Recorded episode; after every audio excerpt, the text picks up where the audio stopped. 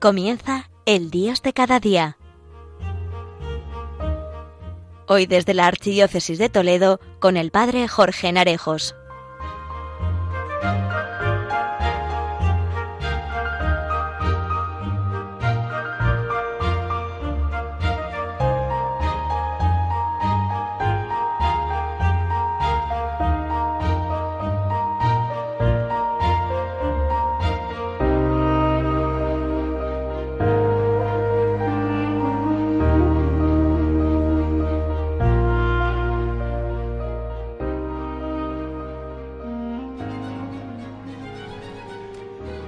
Muy buenos días a todos, queridos amigos oyentes de Radio María, las ondas que te acompañan todo el día. El verano va caminando con buen paso, con sus olas de calor y sus días de respiro. En el programa anterior les hablaba de este tiempo veraniego y de cómo Dios está también en el descanso. Hoy seguiremos hablando de Dios, de su presencia en nuestro camino y de cómo creemos y nos acercamos a Él. Damos comienzo al programa.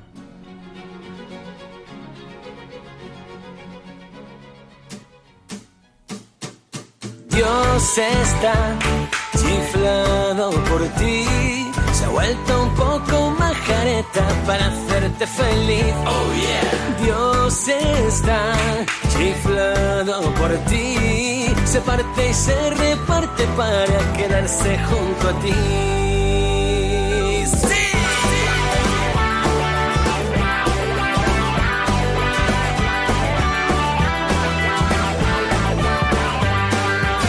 Nos da su vida, nos da su amor, nos da su fuerza y su calor. Nos da su cuerpo, nos da el perdón, tu vida cambia de color. Dios está chiflado por ti, se ha vuelto un poco majareta para hacerte feliz. Oh yeah. Dios está chiflado por ti, se parte y se reparte para quedarse junto a ti. Probablemente el concepto de Dios sea la idea más pensada a lo largo de la historia. En todas personas y por supuesto culturas está presente de alguna forma. En algunos casos cosificado a través de ídolos que lo limitan o de ideas que lo congelan. En otras, negando explícitamente. Y para muchos de nosotros, intentando acercarnos como buenamente podemos. Nuestra visión original procede del pueblo judío que tardó bastantes años en descubrir, a base de ensayo y error, cómo es Dios, hasta llegar al Hijo, a Jesucristo. No obstante, es imposible reducir a Dios a una idea, porque su presencia siempre, siempre nos descoloca y nos sorprende. Dios es trascendente, es decir, no podemos conocerlo a través de los sentidos como hacemos con el agua, el aire o el cuerpo humano. Esto es importante decirlo porque mucha gente se cierra y apoya su falta de fe en su imposibilidad de verlo, de tocarlo, de sentirlo, de palparlo. Que no lo podamos ver no significa que deja de existir. Hay muchas realidades presentes en nuestra vida que no podemos objetivar y aún así todos sabemos que están muy presentes. Pero por otro lado, es inmanente, está presente dentro de cada persona. Y es que cada ser humano es un tesoro con un valor incalculable, porque entre otras cosas, Dios habita dentro de nosotros. Es el motivo de nuestra conciencia, pero también en el ánimo de servir y en nuestra capacidad de amar. Los cristianos entendemos a Dios como la Santísima Trinidad, Padre, Hijo y Espíritu Santo. A base de estudio, de experiencia y de repasar la Biblia, los teólogos llegaron a formular cómo en Dios hay tres personas que interactúan, que nos ayudan a comprender cómo es el amor de Dios y cómo se hacen presentes en el mundo. Al fin y al cabo, el pueblo judío descubrió en Dios un protector cercano y misericordioso que continúa hasta nuestros días, gracias al Padre que les protegió de sus enemigos, al Hijo que les enseñó el verdadero rostro y perfecto de Dios, y el Espíritu Santo que les guiaba y les alentaba en todo momento. Tres personas y un solo Dios. Comunidad e identidad. Así de simple y a la vez así de complicado. Entender a Dios con la razón, con la razón es necesario. Y ahí está la teología. Pero no es fácil porque no se le puede encerrar en nuestras ideas o categorías. Hay una parte que siempre será para nosotros un misterio. De lo contrario, dejaría de ser Dios, no sería Dios. Quizás la mejor forma de entenderlo es con el corazón y asumir que en lo profundo hay alguien que nos mira con misericordia y que nos quiere con locura. Caminos hacia Dios. Cada creyente se parece mucho al Dios al cual le reza. De hecho, a Dios juez, creyente juez. A Dios castigador, creyente castigador. A Dios permisivo, creyente laxo. A Dios ley, creyente legislador. A Dios mágico, creyente iluso. A Dios templo, creyente de sacristía. A Dios sacrificio, creyente negociante. A Dios obsesivo, creyente reprimido. A Dios triste, creyente de cara larga. ¡Qué variedad! Pero qué distinto es un creyente alegre, fecundo, audaz, servidor, orante, amigo de los pobres y humildes, libre de estructuras asfixiantes y cuestionador de la sociedad en favor del bien común. Qué bueno es conocer a un creyente amante de conocer más a su Dios, que no condena los errores ajenos. ¿Por qué? Porque conoce su propia debilidad, que no juzga como dueño de la verdad, sino que se declara buscador de ella, como todos, capaz de sufrir con el que sufre y gozar desinteresadamente con quien goza, comprometido a amar a todos sin distinción, dispuesto a entregar vida por lo que cree y experimenta ahí, en el corazón propio y en su comunidad. ¿Te suena en qué Dios cree alguien así? Sí, el Dios de Jesús.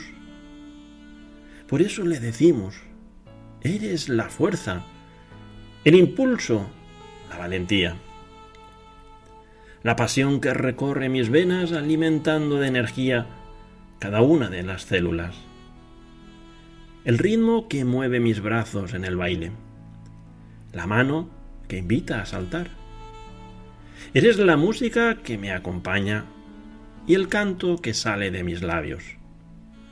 Eres risa en esa verdadera alegría el calor de la presencia querida, palabra que alienta. Eres ilusión, horizonte y causa de mis sueños. Eres luz, eres mi luz.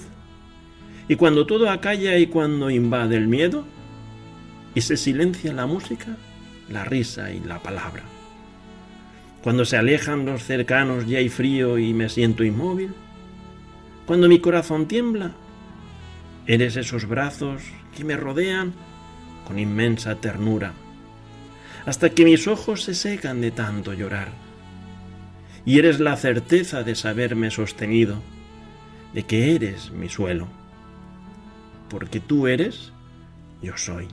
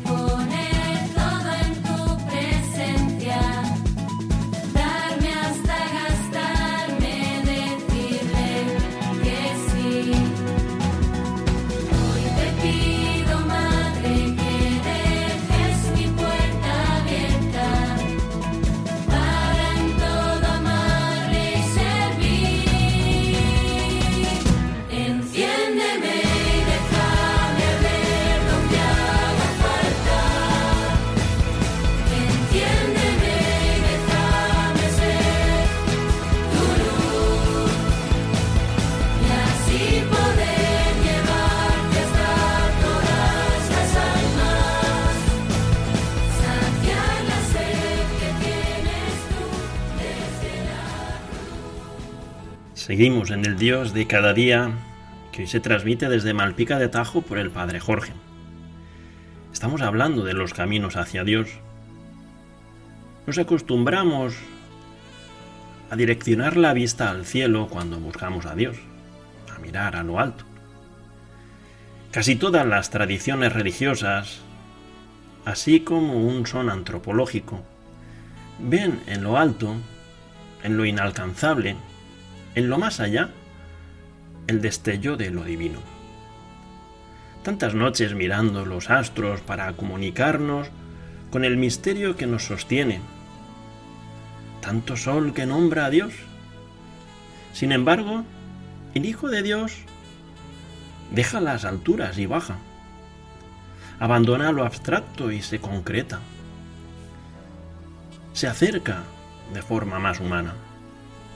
Resulta que en Cristo lo sensible se vuelve olfato de sabidurías, vista aguda de lo oculto que da a luz, gusto a mesa compartida entre pares, oído para el grito de quienes en su debilidad buscan fortaleza, tacto de una carne que se vuelve a Dios y nos lleva con él.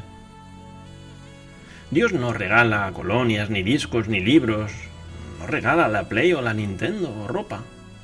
Nos regala a su Hijo. Y en Él, a través de su historia única, de su palabra sincera, de su vida, nos regala la compasión, la ternura, la generosidad y la autenticidad. Se nos da en el Hijo como alimento de vida eterna. Los dones los recibimos de Dios. Todos en alguna medida los poseemos. Queda de nuestra parte el ser conscientes de ellos, el cuidarlos, el cultivarlos para que repercutan de manera positiva en nuestro entorno. El don de ser uno mismo. A veces me descubro intentando ser quien no soy, queriendo vivir las vidas que no tengo, o soñando con sentir lo que no siento. Me encuentro falto de naturalidad, sin saber dónde estar ni qué hacer. Después me come la culpa por ser así, y pienso demasiado en qué pensarán los demás. Señor, ayúdame a querer ser siempre yo, a sumarme a tus causas, y tus proyectos, con lo que soy realmente, con todo lo bueno que puedo aportar. Ayúdame a agradecerlo y a valorarlo, a sacar fuerzas para sentirme realmente feliz de seguir tus huellas. El don de la generosidad. Salir de mí me hace descubrir la grandeza de darse. Es como si la solución no estuviese en absoluto en mí, sino en algo mayor, en Dios, en mis hermanos. Señor, que siga escuchando ese lo que recibisteis gratis, dadlo gratis. Que viva agradecido por lo recibido y el don de la generosidad se vaya convirtiendo poco a poco en una nota de fondo en mi vida. El don de la sencillez me parece que alguien sencillo es inevitablemente alegre, bueno, feliz. No va a buscar en los grandes acontecimientos, sino en el día a día la motivación. No será lo material excesivamente importante, sino, sino al contrario, la gente, lo que merezca la pena. Que sepa vivir sencillamente, ser instrumento de paz en este mundo y caminar humildemente junto a los demás. El don de la compasión. Enséñame entrañarse con el mundo, saber colocarse en sus zapatos y animarse a caminar por donde el otro camina. Hacer el camino del sufrimiento, respetarlo, entenderlo, escucharlo compartir la alegría, las emociones, los encuentros Pretender el gesto y la palabra oportuna ante quien sufre, ante quien me habla, ante quien me necesita. No comprar la seguridad de la distancia, sino arriesgarse en lo que complica. Vivir juntos el camino de la salvación, aquí y ahora. No vaya a hacerse tarde. Porque el camino está salpicado de momentos de dificultades. Hace unos domingos escuchábamos las lecturas donde aparecía el profeta Elías que nos presentaba una larga y bien detallada descripción de su hartazgo, de su cabreo, de su decepción, de ese cansancio existencial y estrés por intentar hacer las cosas como creía que Dios se la había pedido, o tal como él entendía o se imaginaba a Dios, equivocándose completamente. Le faltaba el discernimiento. En el transcurrir de la vida, todos tenemos días difíciles, oscuros, en los que el fracaso pesa tanto y el horizonte se cierra de tal manera que no se ve salida alguna. Y entonces nos asalta la tentación de abandonarlo todo. Es la experiencia dura del desierto que manifestaba el profeta Elías. Experiencia agobiante, desesperada, inaguantable, hasta el punto de desearse la muerte. Elías, en medio de la angustia, acepta la ayuda y el alimento de Dios que le proporciona. Y es que la mayor trampa en la que podemos caer es dar la espalda a Dios cuando el desánimo nos ahoga. Al caminar, lo normal es cansarse. Por una parte está el peso mismo del camino, que se deja sentir en nuestras piernas. Todos hemos pasado momentos en los que no teníamos ganas de ir a ningún sitio. Las metas nos resultaban inalcanzables y nos tentaba dejarlas. Por otra parte, en el camino siempre ocurren imprevistos, no salen las cosas como habíamos calculado. Luego también está el peso de las propias limitaciones. Ya no puedo más, no sé si me habré equivocado, estoy siempre igual, siempre caigo en lo mismo, parece que no avanzo, que no salgo de esto, de aquello. Luego está también el cansancio de las personas, sobre todo de ciertas personas. Fácilmente, cuanto más cercanas, más nos cansan. Hay que reconocer que algunas personas nos ponen muy difícil el caminar con ellas. O el cansancio por el ambiente que nos rodea. Los espejismos, las tentaciones, los malos ejemplos, las injusticias, tantas malas noticias de cada día. Y entonces pasa como Elías, ya es demasiado, basta ya. Pero ¿qué nos ofrece Dios? Dios no abandona a Elías en su cansancio, aunque buena parte de esta sea por su propia culpa. El ángel de Dios le recuerda que el camino es superior a sus fuerzas y le pone delante un pan, una jarra de agua y una propuesta. Levántate, come y sigue caminando. Y caminó durante cuarenta días. Queridos amigos oyentes, Dios tampoco nos abandona a nosotros en nuestro caminar diario. Nos decía en el Evangelio de ese día, yo soy el pan de la vida, para que el hombre coma de él y no muera. Yo soy el pan vivo que ha bajado del cielo. El que coma de este pan vivirá para siempre. Ahí está el alimento. La Eucaristía es el cuerpo del Señor que Él mismo nos lo entrega como prenda de vida eterna. Jesús es el pan que necesitamos. El pan no es un artículo de lujo, sino de primera necesidad. El pan significa aquí lo elemental para poder vivir. Y una vez que hemos tenido un encuentro vivo con Jesús, ya no podemos dejarlo. Con Él nuestra vida ha cambiado. Con Jesús Eucaristía hemos aprendido a saborear lo bello, lo grande, lo maravilloso que es una vida con Él. Acojamos, pues, a aquel que se nos ofrece como camino y alimento para la vida eterna.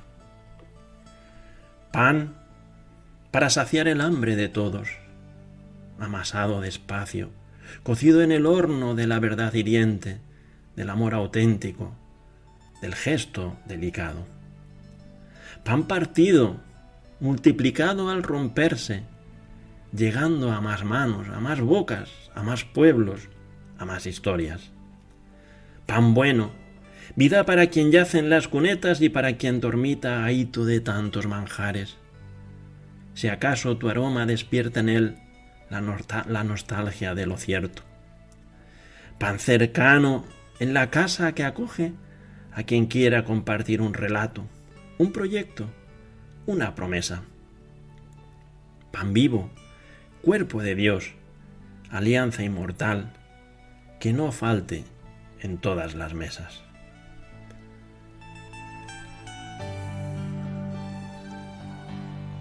Queridos amigos oyentes, sigamos nuestro caminar, sigamos nuestra andadura hacia Dios, sabiendo que Él es nuestro apoyo, que Él camina a nuestro lado y que se nos da como alimento de vida eterna. La próxima emisión desde Malpica de Tajo será el 15 de septiembre. Que Dios te bendiga y pases un feliz día.